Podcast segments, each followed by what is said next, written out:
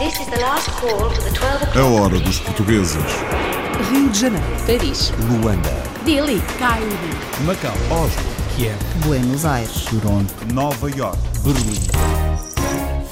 Uma família de origem portuguesa tem quase 300 lojas de donuts e café nos Estados Unidos.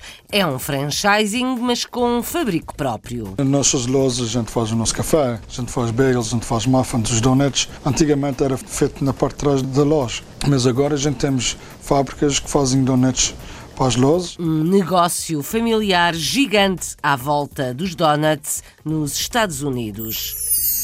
Na Suíça, é português o campeão do marisco na cozinha e está sempre em competição. Também faço concursos internacionais, já representei a Suíça na Irlanda e já representei também a, a Suíça na Suécia, no Campeonato do Mundo e no Campeonato da Europa. Concursos não é só trabalho, também eh, abre portas para muitos conhecimentos da gastronomia mundial. Um jovem chefe português na Suíça, especialista em marisco, eleito o melhor.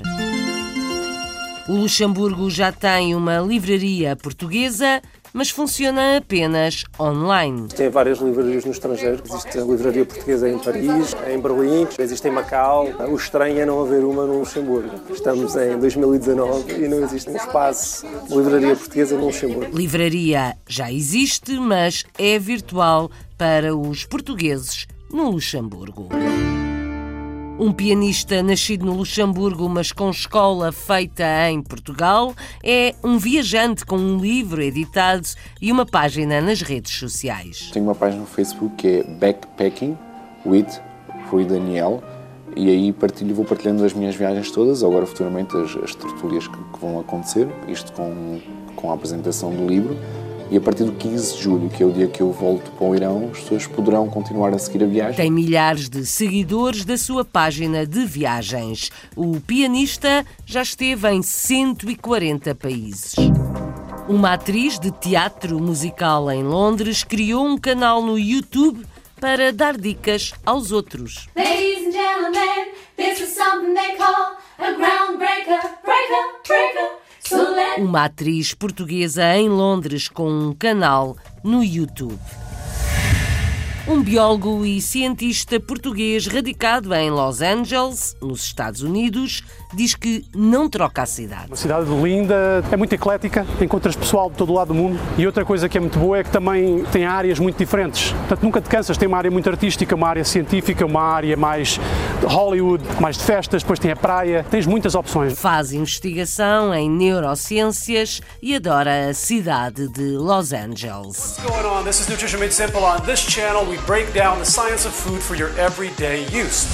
Para ajudar a tratar de papéis, uma portuguesa em França criou uma agência de mediação na área de Lyon. Havia realmente uma necessidade não só das pessoas que chegam à França, que chegam aqui, mas também das que já cá estão, porque em França os procedimentos são bastante complicados, há papéis para tudo e mais alguma coisa, informatizou-se tudo e nem toda a população está uh, à vontade, não é, para lidar com a informática em si. Uma agência de gestão administrativa e de apoio jurídico para os portugueses na região de Lyon.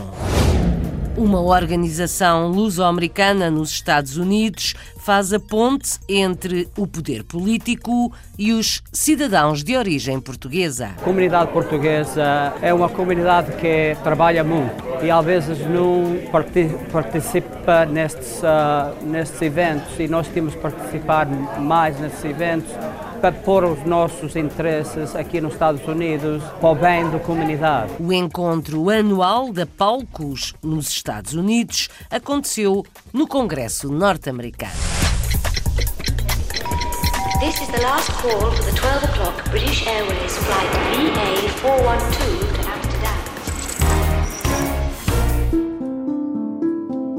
Para ajudar as vítimas do ciclone Idai em Moçambique, a Festa da Flor dos Madeirenses em Inglaterra este ano juntou dinheiro para enviar ajuda para a região da Beira. Os donativos vão seguir através de uma missão católica.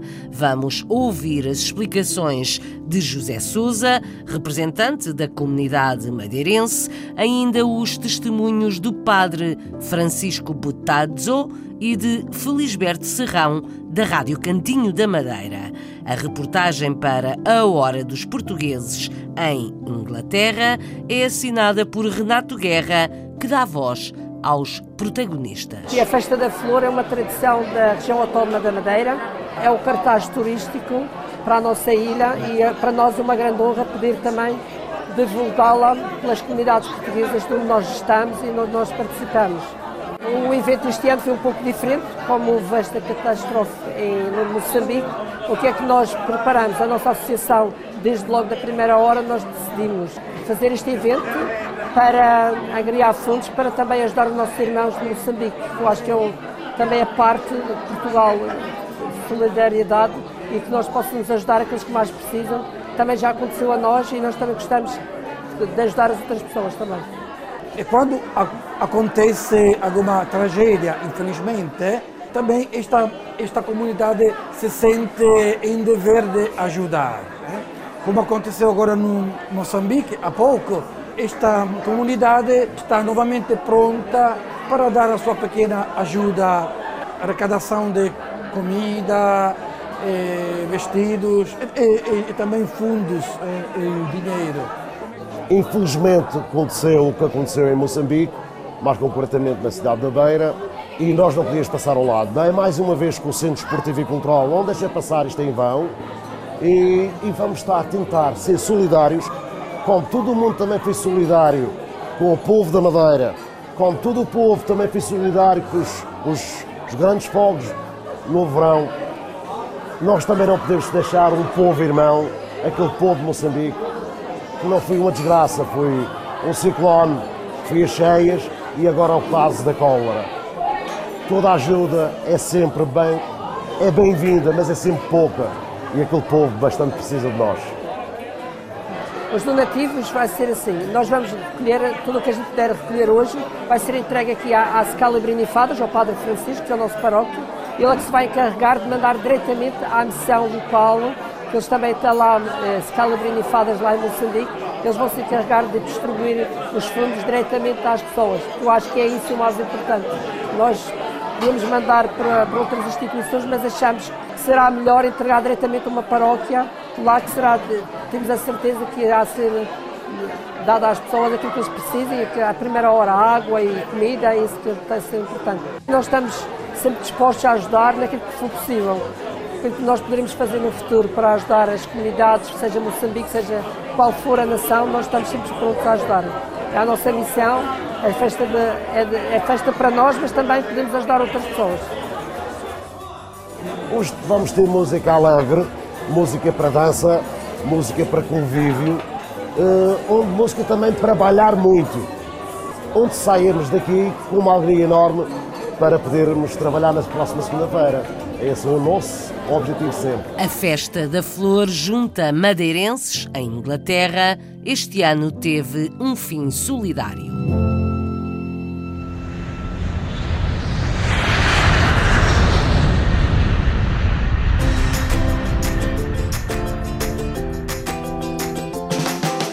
Uma família portuguesa nos Estados Unidos tem quase 300 lojas de donuts e café.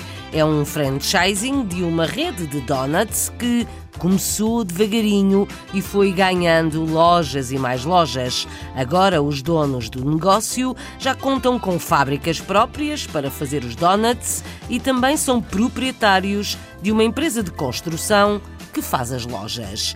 A reportagem é do Ricardo Pereira. Se vive nos Estados Unidos, certamente conhecerá a Dunkin' Donuts e é muito provável que já tenha ido a um dos milhares de restaurantes espalhados por todo o país. O que pode não saber é que, do Maine até à Flórida, muitos destes franchising são possuídos por uma família portuguesa. À frente da operação está Mark Cafua, um luso-americano de 44 anos que continua um negócio iniciado pelos pais que emigraram para os Estados Unidos oriundos dos Açores. Meus pais começaram Dunkin' Donuts em 1980, a comprarem uma loja e daí crescerem. Meus pais começaram com uma loja, ah, depois comprarem mais outra, foram comprando, no princípio, comprarem as primeiras três. Daí, meu pai construiu lojas e ah, trouxe ah, familiares para ser sócios com eles e eles continuarem dessa maneira. Como em qualquer franchise, a Dunkin' Donuts é paga uma percentagem das vendas devido à utilização do nome. Com quase 300 restaurantes e mais de 5 mil empregados, é a Cafua Management Company que se encarrega da gestão e construção dos locais. A gente é que faz a contabilidade toda cá. A gente temos uma companhia de construções que a gente, construção, a gente as nossas lojas própria, propriamente, a gente também. A gente temos muitos chapéus que a gente usa num dia. Porque todos pensam que é só um copo de café, mas ao fim, por trás do copo de café é muita coisa que a gente tem que manter e, e para, para ser concorrente das lojas por dia a dia, então muita coisa para a gente fazer. A sede da Dunkin' Donuts, marca dona do franchise, compete apenas em inspecionar a qualidade dos produtos servidos nos restaurantes. A companhia eh, entra nas nossas lojas, fazem inspeção, inspeção, inspeções tantas vezes no ano e eles, eles estão regras que a gente está uh, comprometido naquelas lojas. Mas, um, olha, às vezes é um bocadinho para trás e para frente, porque é, é como a gente tem uns alunos nas escolas, a professora dá a gente as marcas e a gente às vezes gosta ou não gosta, mas a gente tenta trabalhar juntos para, para o melhor possível para, para o cliente. Ao fim do dia, para a gente e para eles, o cliente é que interessa. Engane-se quem pensa que os produtos vêm previamente fabricados pela sede da Dunkin' Donuts. Nos quase 300 restaurantes da família Cafua, todos os produtos, desde os donuts ao café, são produzidos por cozinhas locais. Nas nossas lojas a gente faz o nosso café, a gente faz bagels, a gente faz muffins, os donuts. Antigamente era feito na parte de trás da, da loja.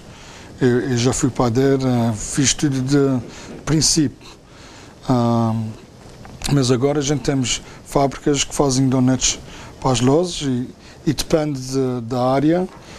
Então a gente temos uh, cozinhas que a gente produz para duas ou três lojas e a gente temos cozinhas, já temos uma cozinha na companhia que produz por 200 lojas. A Dunkin' Donuts ainda não chegou a Portugal, mas segundo o Marco Cafua, este é um cenário que deverá mudar em breve. Podem chegar a Portugal donuts e café à americana que uma família portuguesa nos Estados Unidos faz para centenas de lojas no país. Agora conhecemos um campeão na Suíça, mais um campeão na cozinha. Há um chefe português na Suíça, especialista em marisco. Está entre os melhores do mundo na preparação de marisco e o ano passado foi o campeão nacional na Suíça, onde o título de melhor chocolateiro também é de um português. Tiago Jesus começou por lavar pratos, aprendeu a preparar marisco e sonha com um bar de ostras. A Vanessa Santos apresenta o campeão na hora dos portugueses. Tiago Jesus é chefe especializado em frutos do mar, uma paixão que descobriu num hotel em que trabalhou quando chegou à Suíça. Com o tempo foi ganhando experiência e investindo na área que lhe viria a dar o título de campeão suíço em 2018. Esta aventura começou, eh, eu vim para aqui em 2011, eh, comecei a trabalhar na louça, não sabia falar o francês, depois tive um chefe e um diretor que perguntaram se eu sabia abrir ostras, eu disse que, que não, mas que tudo se aprendia. No entretanto, comecei a, a, a, trabalhar os frutos do mar. Desde aí começou uma grande paixão pelos frutos do mar. Conheci uma pessoa que é português, que se chama -se Francisco Pires, era o campeão de França. E, tirei 15 dias de férias, tive uma formação com ele e a partir daí uh, comecei a fazer concurso, onde ficava sempre em último. E, uh, pronto, e o ano passado uh, fui campeão suíço, trouxe Portugal no segundo lugar na Copa do Mundo Nice também fiquei em Paris em segundo lugar. Comecei a fazer concursos em 2014. O ano passado em Payerne fiquei, fui campeão suíço. Depois uh, tive um concurso em Nice, na Jacotel, fiquei em segundo lugar com o Portugal. Portugal, deuxième prix. Também faço concursos internacionais, já representei a Suíça na Irlanda e já representei também a, a Suíça na Suécia, no Campeonato do Mundo e no Campeonato da Europa. Tenho muitas técnicas, não se pode misturar o cozido com o cru nos concursos. Por exemplo, temos nos concursos das lagostas, o, o labagante, temos que cortar em medalhão. Também concursos não é só não é só não é só trabalho, também uh, abre portas para muitos conhecimentos da gastronomia mundial. Para mim estes prémios significa muito trabalho, mas também uh, um orgulho imenso na paixão que, que, tenho pelos frutos do mar. Eu gostava de trabalhar aqui na Suíça o, o ano todo os frutos do mar, mas aqui só trabalhamos seis meses, do 1 de outubro até o fim de abril. Eu gostava mesmo de abrir uh, o meu, um bar de ostras, uh, que dizemos aqui na Suíça um bar ao itre, e, esse é o meu sonho.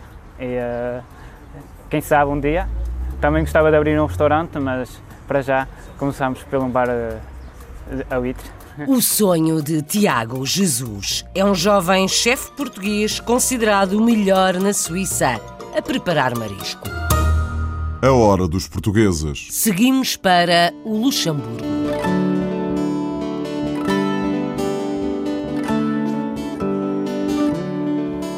Já existe uma livraria portuguesa no Luxemburgo, mas é apenas virtual.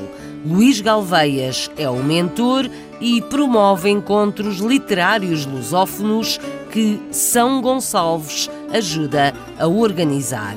É poetisa e colaboradora da Livraria Pessoa.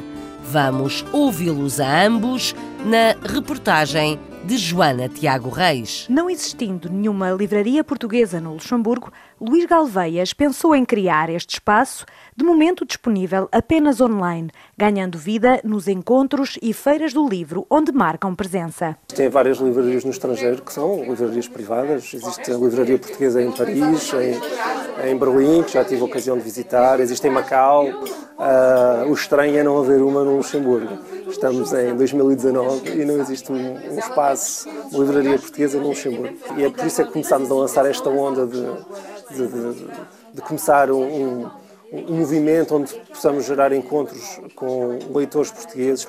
Tentamos criar uma comunidade que nos começa a seguir, que nos segue feira atrás de feira, salão atrás de salão. Todos os anos, por ocasião do Salão do Livro do Luxemburgo, a Livraria Pessoa convida escritores portugueses a virem ao Luxemburgo falar das suas obras. O ano passado tivemos cá a Maria do Rosário Pedreira, uma poetisa que eu admiro imenso, e este ano Moita Flores. Foi uma experiência fabulosa, o Moita Flores é um humanista. Temos uma rede de pessoas com, com bons contactos que nos podem ajudar a, a identificar próximas pessoas para virem cá. Uh, estamos sempre disponíveis, mesmo autores portugueses que, que, que queiram ser mais ativos na, na, na, sua promoção internacional, mas também com, com, que tenham um contacto próximo com as comunidades portuguesas no estrangeiro que, que, que, nos podem contactar e nós tentamos gerar esses eventos, esses acontecimentos para que eles possam contactar com os seus leitores fora, fora de fronteiras.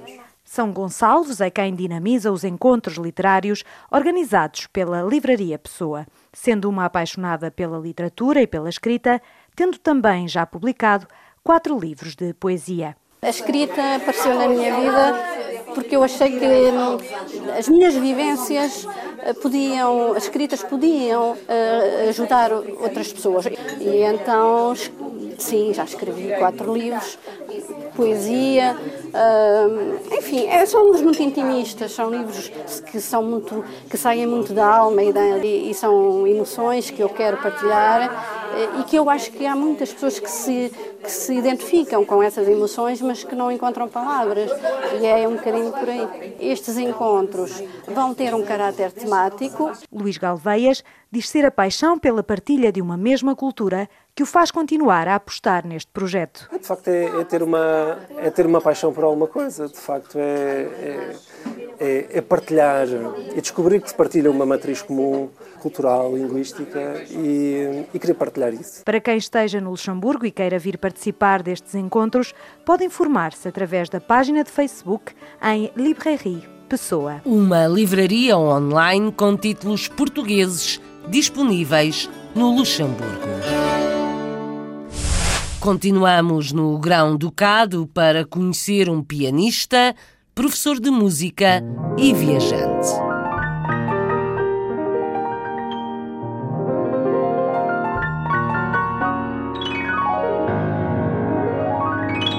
Nasceu no Luxemburgo, formou-se em Portugal e ficou a dar aulas. Por uns tempos. Rui Miguel trocou as salas de aulas por viagens, já esteve em 140 países, acaba de lançar um livro e tem uma página nas redes sociais só para as suas viagens. Tem mais de 20 mil seguidores. A Joana Tiago Reis encontrou o músico viajante no Luxemburgo e conta a história. Foi no Luxemburgo que fomos encontrar Rui Daniel, mas poderia ter sido em qualquer outra parte do mundo, visto que este professor de piano trocou as salas de aula pelas viagens pelo mundo. Nasci no Luxemburgo, sim, em Ettelbruck, e vivi cá até aos 15 anos. Na altura fui-me embora porque tinha acabado o conservatório, ou seja, como comecei a estudar piano bastante cedo, isto tudo graças ao meu pai, com quem comecei a estudar aos 4 anos, Cheguei aos 15, tinha acabado, ou seja, depois tinha que ir para a faculdade e na altura não se pode ir para a faculdade antes de acabar o 12 então regressei para Portugal para, para, continuar os estudos lá. Depois concorro à Universidade de Aveiro, entro e faço lá o curso, não é? a licenciatura em ensino de música na, na, na vertente do piano. Acabo o curso, dou aulas na Gulbenkian em Aveiro durante 4 anos, ou seja, como pianista acompanhador, e depois vou para Líria, onde é que trabalhei durante 9 ou 10 anos no Orfeão, como professor de piano. Apesar da música fazer parte da sua vida, houve aquilo a que Rui chama de clique e que o despertou para outro modo de vida. Houve vários cliques ao longo da vida. Um foi, infelizmente, a morte do meu pai, que não falava, só que na altura, antes de falecer, disse-me goza a vida e aquilo ficou-me. Mas houve vários cliques, não é? Houve o Sudeste Asiático, depois fiz uma viagem ao Irão Deu-me também um clique, porque o Irão, normalmente, quando as pessoas ouvem falar sobre esse destino, ficam assustadas, porque acham que é, que é perigoso, e para mim foi uma bofetada enorme, porque as pessoas são super afáveis. Provavelmente é o povo mais hospitaleiro do mundo. Depois parti para o Iraque e para o Paquistão, deu-me assim na cabeça assim uma loucura, óbvio que não disse a ninguém, não é? Ninguém diz que vai de férias para o Iraque ou para o Paquistão.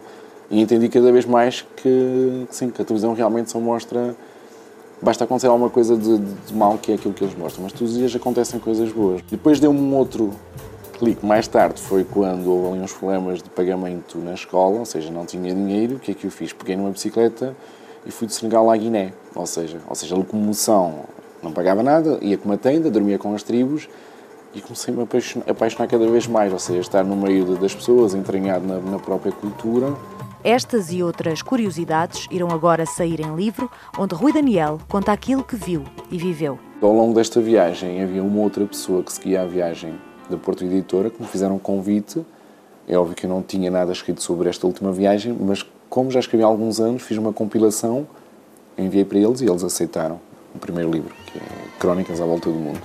Mas as Crónicas à Volta do Mundo não ficam por aqui e vão continuar já a partir de julho. Tenho uma página no Facebook que é Backpacking with Rui Daniel e aí partilho, vou partilhando as minhas viagens todas, agora futuramente as, as tertúlias que, que, vão acontecer, isto com, com a apresentação do livro.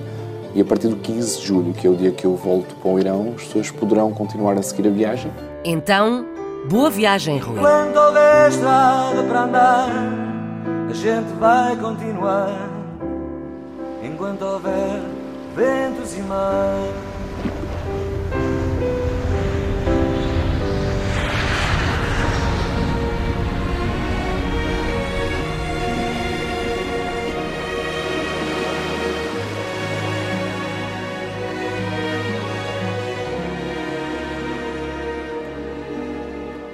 Tânia Pais aterrou em Londres, cheia de sonhos. Queria ser atriz e cantar. Já teve vários papéis e correu o país num projeto musical de vozes femininas. Pelo caminho, decidiu criar um canal no YouTube sobre a vida de atriz na capital britânica. A Tânia, Tânia Pais, conta a sua história na hora dos portugueses. Eu vim para o Reino Unido há cinco anos e meio vim estudar teatro musical e achei que chegava cá e conquistava o mundo porque era uma latina que falava quatro línguas e cantava e, portanto, ia ser tudo maravilhoso. E a realidade é um bocadinho diferente, mas na realidade também uh, fui ficando porque não estou disposta a desistir deste meu sonho de, de ser atriz. Teatro musical é uma coisa que combina tudo aquilo que eu gosto, que é uh, o ter uma personagem, o estar em palco, o estar a representar e cantar. Uh, e dançar também. uh, mas na realidade, para mim, desde que eu tenha um personagem, está tudo bem. Está tudo perfeito. Ladies and gentlemen, this is something they call a groundbreaker, breaker, breaker. Quando eu acabei o curso, em 2014, formámos uma, uma pequena banda de harmonias. É uma coisa muito comum cá eh, e nos Estados Unidos também, que foi muito comum na Segunda Guerra Mundial, que era aquela coisa de trazer alegria às tropas e não sei quê. E fizemos uns espetáculos, andámos pelo país, pelo Reino Unido inteiro a fazer espetáculos. E pronto, essa foi a minha primeira experiência profissional depois de sair do curso.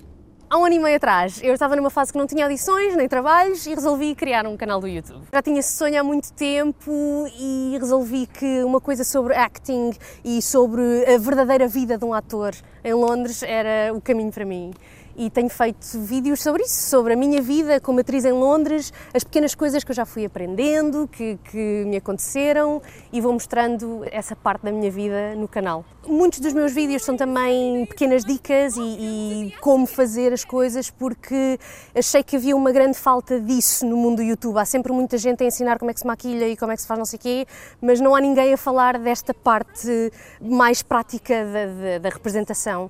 E, e já tive pessoas da Índia, de Portugal também, a mandarem-me mensagens a dizer muito obrigada e como é que eu faço isto e como é que eu posso. E então eu sinto que é uma coisa que realmente faz falta e que também me sinto um bocadinho útil, não é? Aquilo que eu vou aprendendo vou podendo passar aos outros, não numa, numa perspectiva de professora, mas numa perspectiva de amiga. O canal deu-me mais skills que eu não tinha. Eu não sabia editar vídeos, eu não sabia nada dessas coisas e agora já sei. Acho que também me ensinou a mim muita coisa, tal como eu estou a tentar ensinar e mostrar aos outros. Um, e o canal vai continuar enquanto eu tiver paixão por aquilo. Se estão interessados em teatro musical e em vir para Londres para tentar a vossa sorte, eu sugiro um bocadinho de calma. Façam a vossa pesquisa, podem ver os vídeos que eu já tenho ou se tiverem alguma dúvida específica, podem me mandar mensagens, que eu estou sempre disponível mas na realidade é seguir o vosso sonho, terem calma e acreditarem em vocês, porque há muita gente que não vai acreditar de todo. Mas se vocês acreditarem e se forem fortes, vai dar sempre resultado. Pensamento positivo não falta a Tânia Paz. É uma portuguesa no meio do teatro musical em Londres, na reportagem de Renato Guerra. A hora dos portugueses.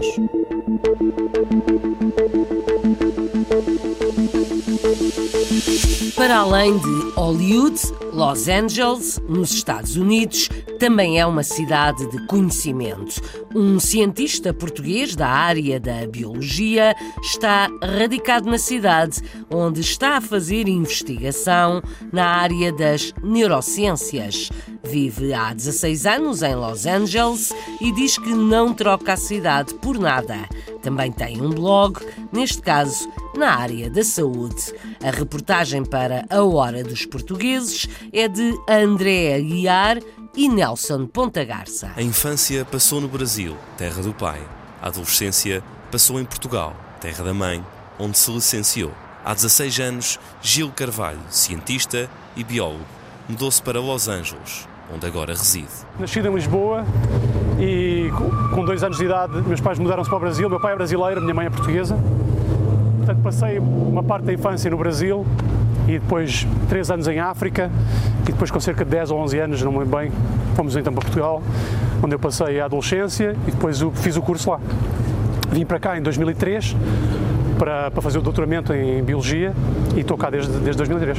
Gil Carvalho, um jovem cientista aqui da área de Los Angeles, dedica-se também a um blog online com dicas para a sua saúde. What's going on? This is Nutrition Made Simple. On this channel we break down the science of food for your everyday use. Portanto, vim, vim para cá para fazer o doutoramento no, no Caltech, aqui na, na área de Los Angeles, na, em Biologia, em que a gente, a gente trabalhou em genética, biologia molecular, isso Especificamente estudamos a biologia do envelhecimento. Estou a trabalhar com o professor António Damasio na área de, de neurociências e estamos a estudar hum, a emoção, sentimentos, consciência, portanto a neurobiologia desses processos, que, que parte do nosso cérebro e do nosso sistema nervoso é que controla todos esses processos. Ao neurocientista António Damasio, seu mentor e chefe, Gil Carvalho não poupa elogios. Não tenho elogios suficientes, não só em termos científicos, claro, uma pessoa, um, um cientista de ponta, mas, mas uma, como, como, em termos humanos, a, a generosidade e o, e, uh, e, o que tenho aprendido com ele, sobre com ele não,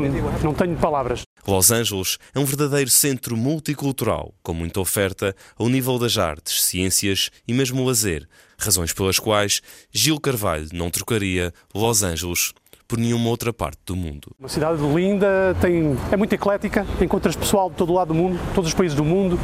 Isso é uma grande experiência que eu, que eu adorei. E outra coisa que é muito boa é que também tem áreas muito diferentes. Portanto, nunca te cansas. Tem uma área muito artística, uma área científica, uma área mais Hollywood, mais de festas, depois tem a praia. Uh, tens muitas opções. Falando um pouco sobre o seu trabalho enquanto cientista e biólogo, Gil Carvalho admite que o futuro está cheio de promessas e oportunidades. Estamos agora a concluir o projeto atual, estamos a, a publicar todos os, todos os, os achados que fizemos na nossa área não há, não há desemprego praticamente, porque há tantos mistérios para resolver que há sempre, há sempre lugar e há sempre hum, oportunidades para neurocientistas e para cientistas em geral, para biólogos. E ainda está, está um bocado em aberto o futuro. Não sei bem exatamente em que é que vou trabalhar, mas está, tenho, há, há muitas opções. Desde cedo, Gil Carvalho sempre contatou com várias outras culturas, tendência que se manteve em Artesia e Los Angeles em geral, dentro e fora do local de trabalho. Enquanto cientista, acredita-se que levará o nome de Portugal tão longe quanto já levou outros projetos. Um cientista português em Los Angeles. A hora dos portugueses.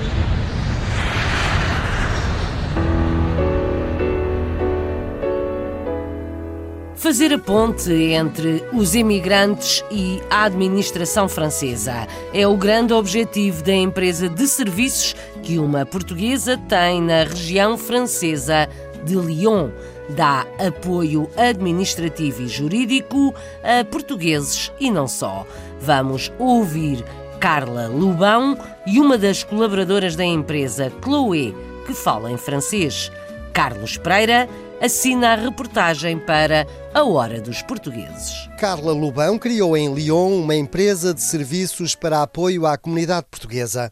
A El Service está sediada em Vénissieux e presta serviço não só a particulares como também a profissionais. A El Service é uma empresa de gestão administrativa e jurídica, portanto, de apoio à comunidade portuguesa.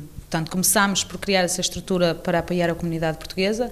Neste momento não trabalhamos só com a comunidade portuguesa, trabalhamos também com os franceses em geral. Uh, e depois temos também uma vertente profissional, portanto, onde acompanhamos as criações de empresas, não é? On acompanhe les personnes euh, dans leur création d'entreprise. Acompanhamos as pessoas na criação de empresas, tratamos de todas as formalidades euh, administrativas e respondemos a todas as dúvidas que as pessoas possam ter. Toutes les questions qui peuvent euh, qui peuvent se poser justement pour créer leurs entrepri leur entreprise. Desde a criação dos estatutos até, até a parte de acompanhamento de contabilidade, de gestão administrativa, a parte da comunicação da empresa, uh, que passa pela criação de sites, pela, pelas páginas no Facebook, a gestão das redes sociais, etc. Curiosamente, os clientes de Carla Lubão não são os portugueses que chegam agora de Portugal. São sobretudo aqueles que já cá estão instalados há muito tempo. Pelo menos há dois anos atrás, assim que eu me lembro, havia 170 mil portugueses recenseados na região, não, é? não só aqui em Leão, na região. Uh, desses 170 mil, para já atingimos pelo menos 700 não é muito, mas em dois anos já é, já é bastante bom. E havia realmente uma necessidade, porque não só das pessoas que chegam à França, que chegam aqui, mas também das que já cá estão, porque em França os procedimentos são bastante complicados, não é? Há, há, há procedimentos, há papéis para tudo e mais alguma coisa, e sobretudo informatiza-se tudo, e nem toda a população, e, isso seja franceses, portugueses, seja lá qual for a, comunidade, eh, está, eh, portanto, à, à, à vontade, não é? Para, para, lidar com a informática em si. Portanto, eles precisam de apoio nesse sentido também. A El Service também intervém em Portugal. Sobretudo ajuda portugueses que já regressaram ao país, mas que ainda têm situações por resolver em França. Acho que é um trabalho conseguir aliar o social e o trabalho, não é? Porque todos nós temos de trabalhar, mas uh, fazia falta, não é? Porque as pessoas sentiam-se um pouco perdidas, ou então é só o amigo que ajuda, ou um conhecimento, e depois ouve-se o dito pelo não dito, e quando, quando a El Service fala, ou todas as pessoas que trabalham na El Service, nós tentamos falar o que a lei diz e o que a França nos manda fazer corretamente. Les Portugais n'ont pas de problème avec le français euh, particulièrement. Os portugueses não têm problemas com a língua francesa. A maior parte vive há muito tempo em França. A nossa intervenção é puramente administrativa. Euh, tout ce qui est, tous, euh, tous les besoins administratifs, les besoins qu'ils ont euh, pour faire leur, euh, leur démarche. Temos também uma parte uh, de permanência sindical, portanto, porque eu sou defensora sindical, não é? e, um, e, explica em português precisamente os direitos, os deveres, o que podem fazer, o que não podem, porque existe uma série de abusos também nesse, nesse sentido, infelizmente, e, e era necessário haver uma estrutura que acompanhasse as pessoas. A comunidade portuguesa de França representa cerca de 1 milhão e 500 mil pessoas e esta comunidade soube encontrar mecanismos no seu próprio seio para responder às suas próprias necessidades. Porque em França também é preciso papéis para quase tudo uma portuguesa criou uma empresa que presta serviços à comunidade portuguesa na região de Lyon. Voltamos aos Estados Unidos.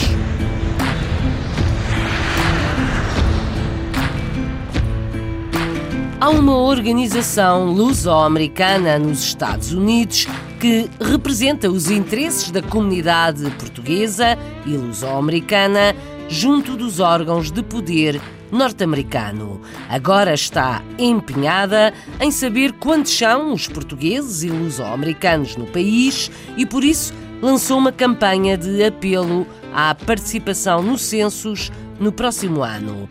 Palcos é o nome da organização, Conselho de Liderança Luso-Americano Vamos ouvir Domingos Fezas Vital, embaixador português, a vice-presidente da Palcos, Catherine Soares, e o congressista Jim Costa, que é luso-descendente.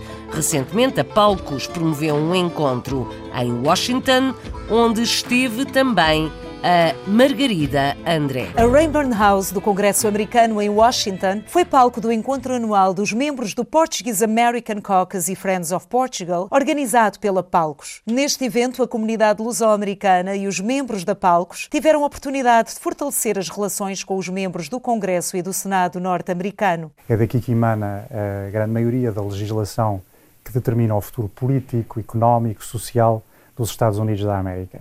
E, portanto, fazê-lo aqui no Congresso é recordar a este centro de poder o que é hoje a comunidade uh, luso-americana nos Estados Unidos da América. Aproveitando o evento para apresentar o novo logotipo e PIN da Portuguese American Caucus, foram também apresentados outros projetos em que a Palco está envolvida. Vamos falar no nosso inquérito nacional, a Palcos National Index, que é a segunda versão que vamos lançar daqui a uns dois meses. A iniciativa mais importante, como é óbvio, é a campanha nacional para o censo em 2020, que é o Make Portuguese Count.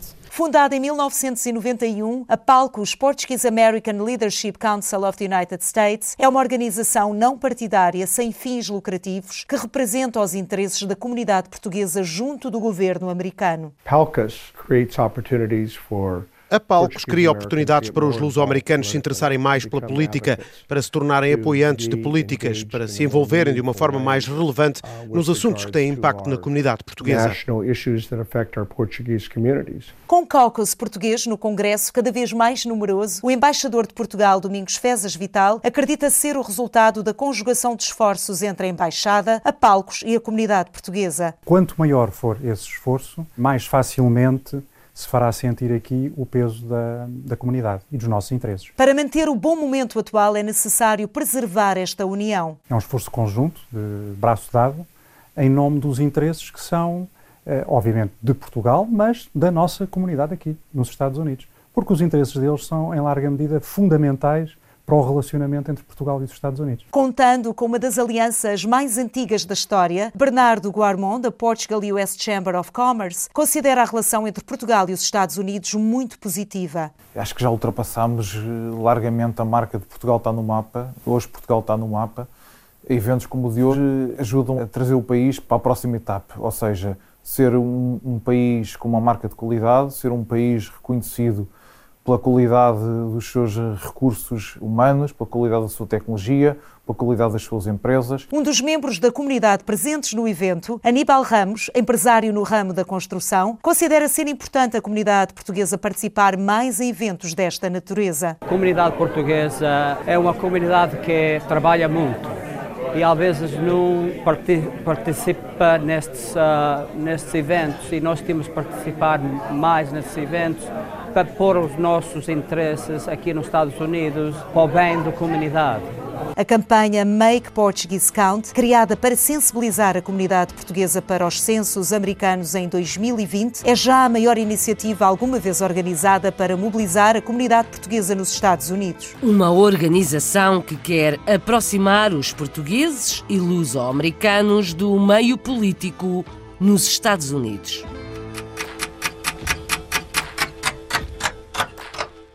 Esta hora dos portugueses passou por Washington, mas também por Los Angeles e Massachusetts, nos Estados Unidos.